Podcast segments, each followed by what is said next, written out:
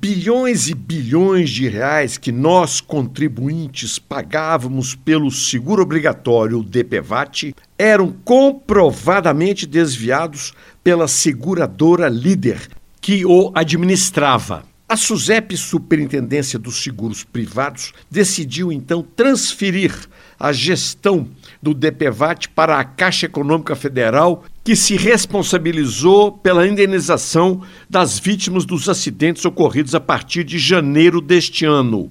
Entretanto, a Caixa Federal não tem a menor competência nem conhecimento para administrar este seguro.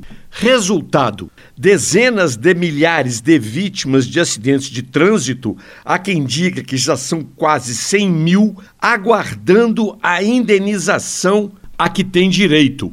Então o DPVAT, que era uma grande maracutaia, virou uma grande trapalhada.